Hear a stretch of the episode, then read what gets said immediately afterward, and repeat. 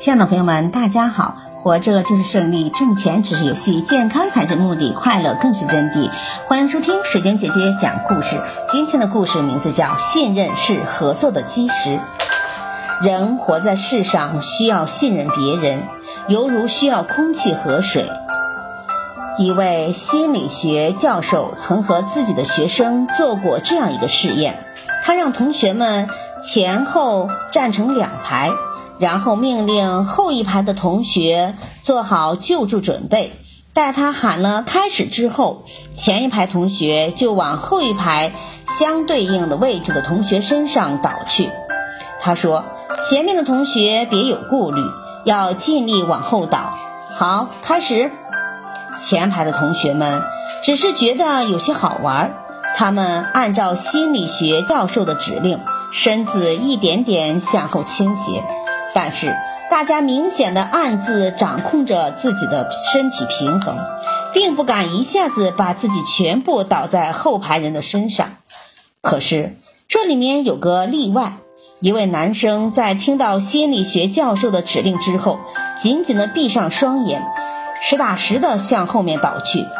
他的搭档是一位小巧纤弱的女生。当他感到他毫无犹豫地倒过来的时候，先是微微一愣，接着就倾尽全力去抱住他。看得出来，他有些力不从心，但却倔强地抿紧了双唇，誓死也要撑着他。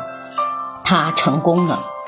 心理学教授笑着握住了他和他的手，说：“他们两个是这次试验中表现最为出色的人。”这位男生为大家表演了信赖。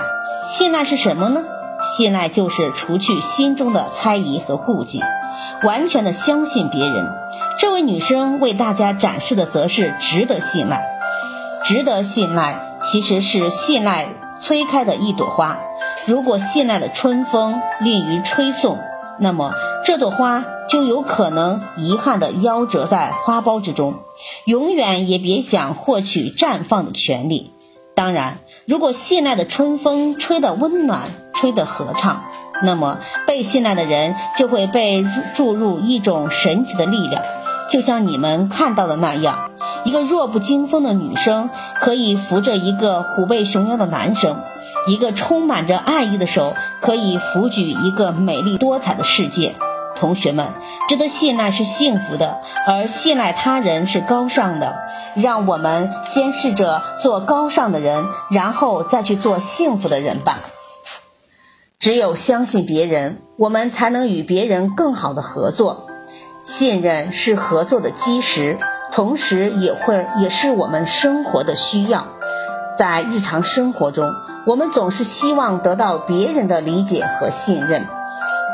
相信别人可以驱散我们心头的猜疑和顾忌，学会信赖别人，并且努力让自己变得值得信赖，我们与他人的交往和合作就会变得更加顺利。感谢收听，再见。